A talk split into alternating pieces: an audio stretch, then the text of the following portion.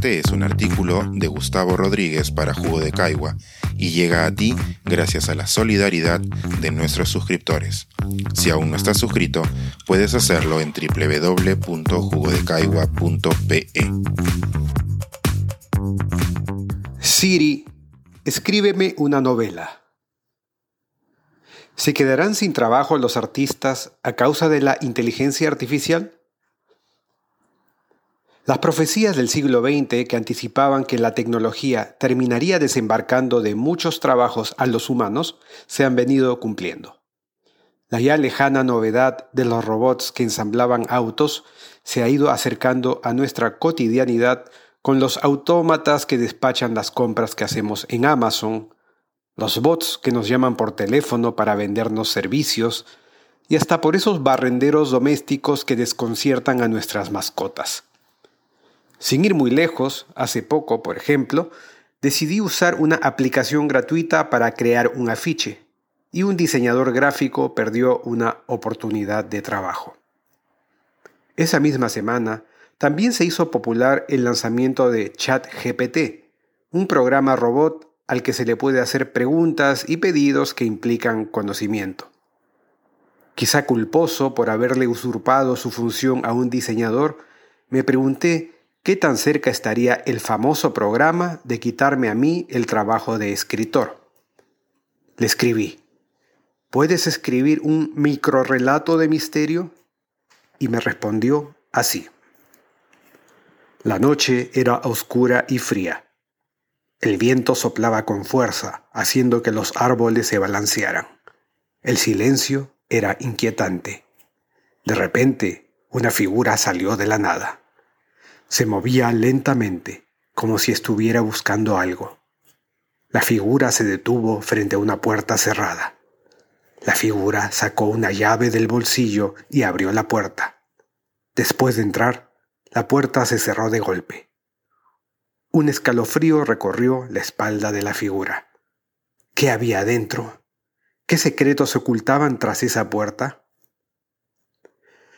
No está mal, pensé podría ser la tarea de un adolescente cumplidor al que un profesor debería señalarle los lugares comunes y las redundancias. Me alarmé. Si, como dicen, la inteligencia artificial multiplica su eficiencia a pasos agigantados, ¿no sería cuestión de años para que el robot me respondiera creando un relato digno de Monterroso? Ya que la poesía siempre me ha parecido más retadora que la prosa, y como ese día mi novia cumplía años, le pedí un poema de amor para ella. Este es un extracto de lo que me respondió. Amor mío, hoy es tu cumpleaños, y quiero que sepas que te amo de verdad, porque eres mi luz en la oscuridad y me hace sentir como si fuera un rey. Claramente, aquí le fue peor aunque a favor del robot debo decir que al menos no resultó pretencioso como ciertos poetas y cantautores. Decidí entonces afinarle los parámetros y hacerle el mismo pedido, pero indicándole que escribiera el poema como Ezra Pound. Aquí un extracto. Oh mi amor, tu belleza es como una flor que se abre al sol de la mañana y el brillo de tus ojos es como una estrella que brilla en la noche sin fin. Eh, reconozcamos que aquí el espíritu de Pound hizo lo suyo.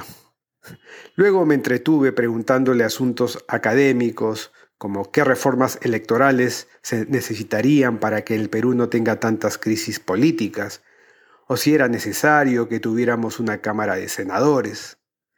Las respuestas del robot eran las esperables en cualquier manual genérico de ciencias políticas, sin un análisis particularmente perspicaz sobre nuestra complejidad, aunque es de reconocer que estaban redactadas con la mayor pulcritud. Me quedó claro que el robot lanza su red sobre todo el conocimiento disponible que encuentra a su alcance en la Internet y responde con un promedio aceptable, un beige que por ahora está lejos de ser Bermellón. Pero incluso si llegara a ser más perspicaz, y aprendiera a corregirse como lo hacen los maestros de la prosa y la poesía, me atrevo a vaticinar que jamás llegaría a estar a la altura, al menos en términos humanos, de los verdaderos revolucionarios de la narrativa, la poesía, la música, la filosofía. ¿Por qué escuchamos cantar a Dylan a pesar de su fea voz? ¿Por qué seguimos la prosa de escritoras y escritores que transgreden la corrección de la gramática? Cuando se trata de elevar emociones, la impronta humana tiene una huella que no se puede replicar.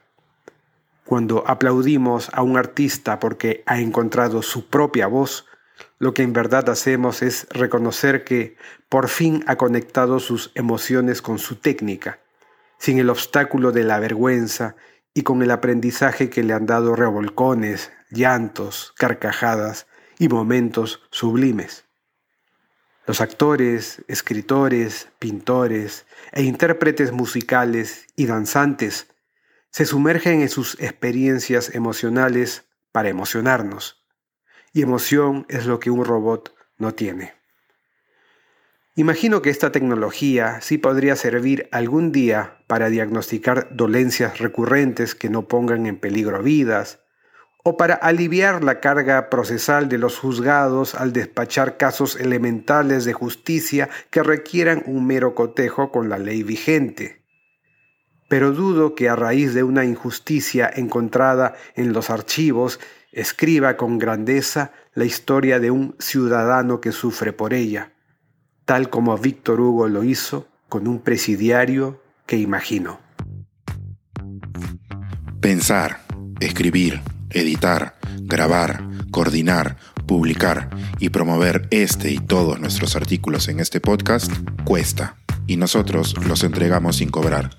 Contribuye en www.jugodecaigua.pe barra suscríbete y de paso espía como suscriptor nuestras reuniones editoriales.